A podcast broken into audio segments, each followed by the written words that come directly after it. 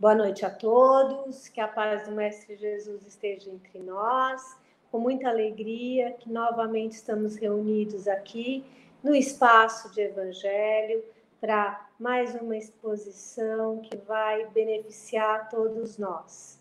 E antes do início, vou dar alguns recados sobre o nosso espaço, que teve um lançamento de uma novidade, que são os vídeos que estão sendo gravados pelos expositores e colocados nos nossos meios digitais, na nossa página do Facebook, que também foi criada recentemente, nosso canal do YouTube, no Instagram, no podcast. Então, são vários canais que todos podem acessar e ver esse trabalho maravilhoso que está sendo realizado pela nossa equipe.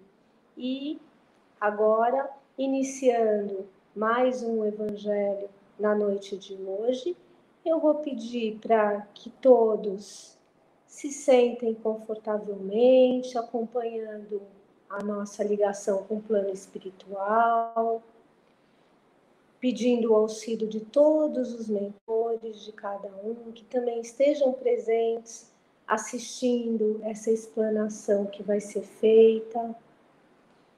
Que a Luciana receba toda a inspiração que vai alcançar cada coração que vai assistir essa exposição evangélica, com as bênçãos de todo o plano espiritual, as bênçãos de Ismael, que é o nosso querido anjo evangelizador do Brasil, as bênçãos de Maria de Nazaré, mãezinha querida, que sempre nos ampara com seu amor e carinho, Mestre Jesus, que sempre está presente através dos seus ensinamentos, das suas orientações com os seus enviados e a Deus nosso Pai.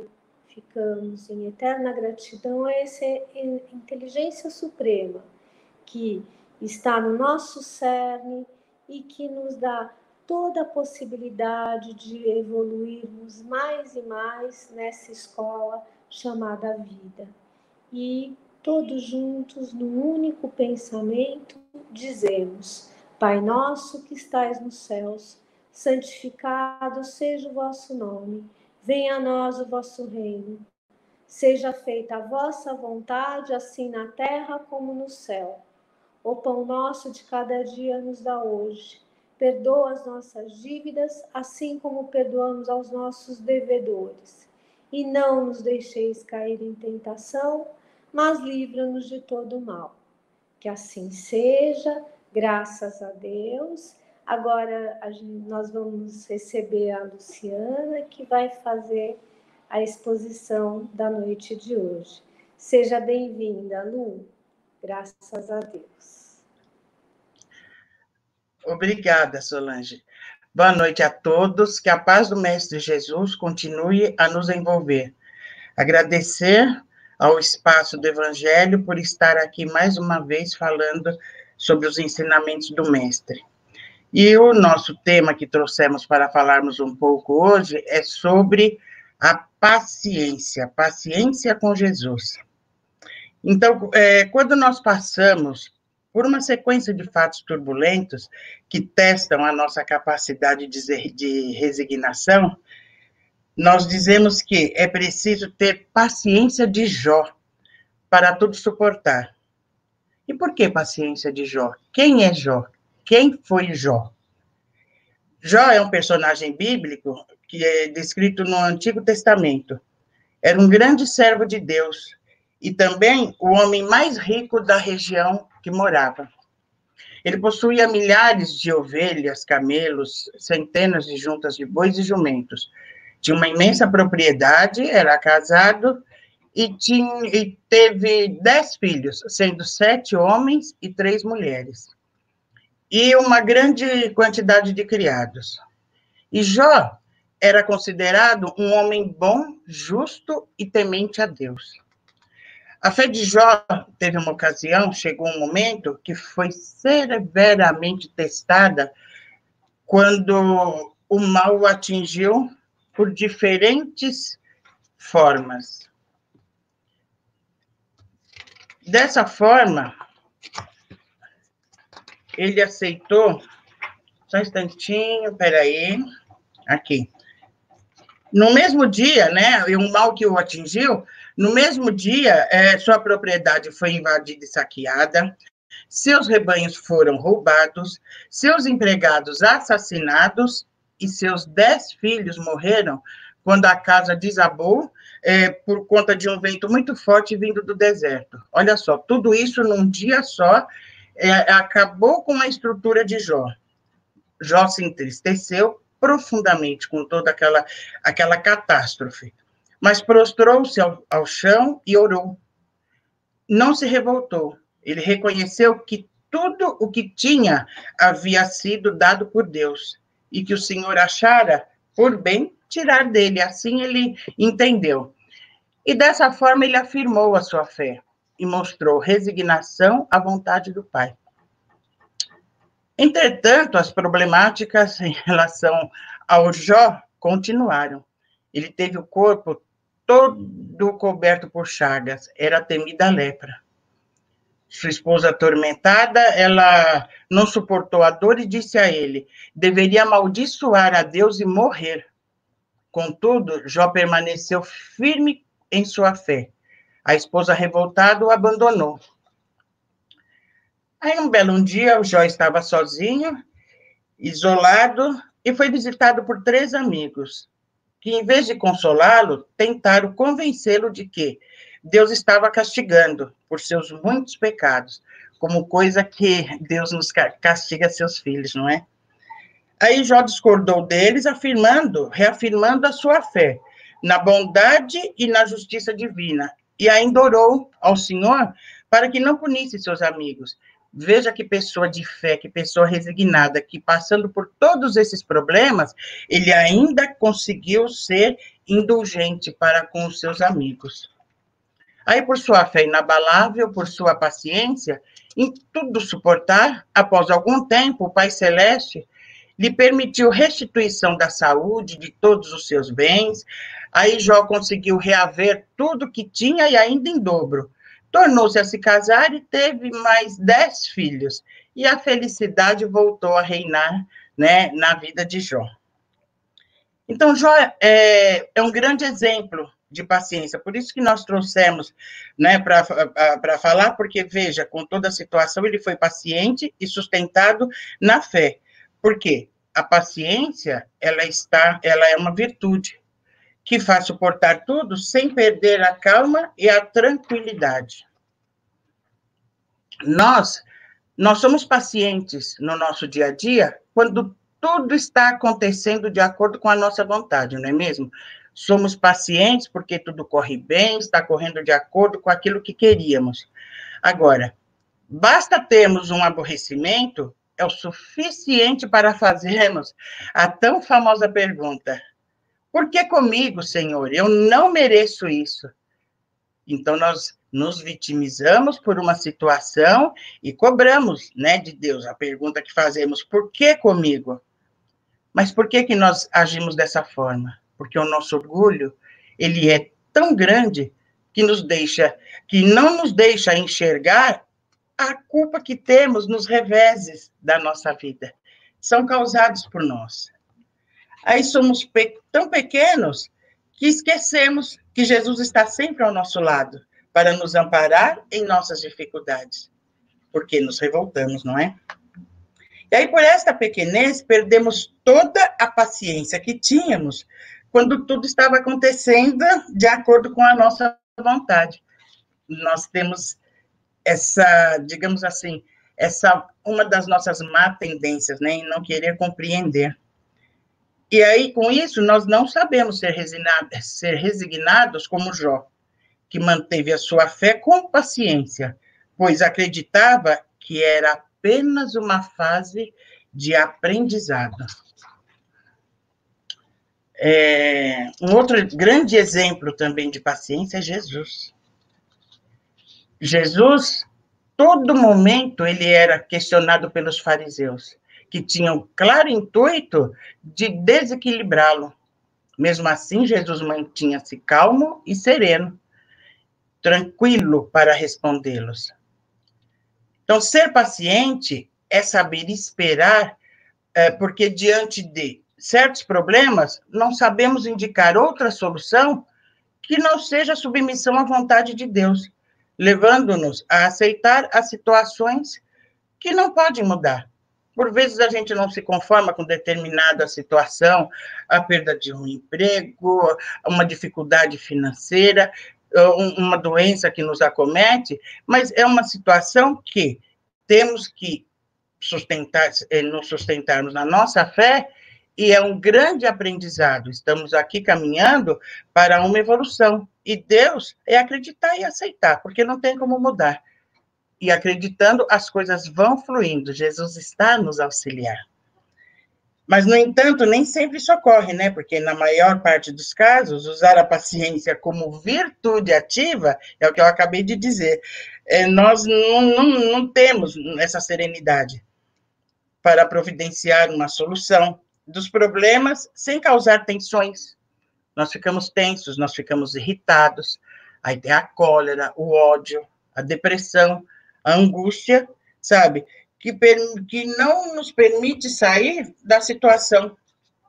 E, não, e ainda assim, nós não conseguimos entender que é um grande aprendizado, que estamos progredindo espiritualmente. Pois Jesus sempre está ao nosso lado. Temos que acreditar, ser pacientes, que Jesus nunca deixa de nos amparar.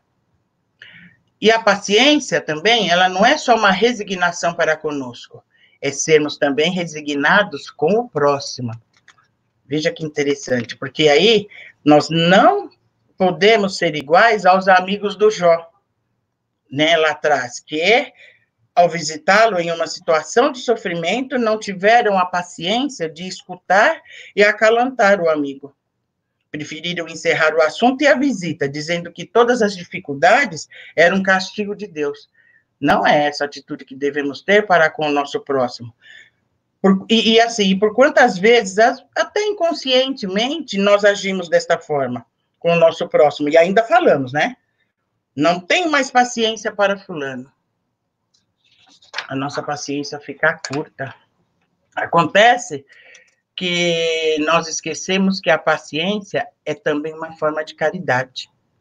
Esse ensinamento está lá no livro dos Espíritos, no capítulo 9, no item 7, que é onde o Espírito traz a seguinte mensagem: Sede pacientes, pois a paciência é também caridade, e deveis praticar a lei de caridade ensinada pelo Cristo, enviado de Deus a caridade, que consiste em dar esmola aos pobres, é a mais fácil de todas. É fácil a gente pegar alguma coisa para dar para alguém que esteja necessitado, não se torna tão difícil, não é?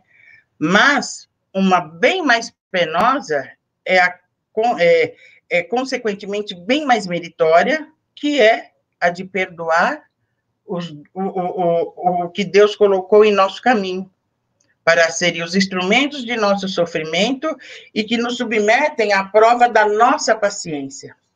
Então, essa paciência, e para termos esse entendimento que devemos ser pacientes diante de alguma dificuldade, é colocado assim para a nossa evolução. Somos espíritos aqui encarnados, estamos caminhando para eh, nos melhorar então, assim, ou seja, para exercitarmos a nossa paciência, nem sempre as amarguras da vida precisam acontecer conosco.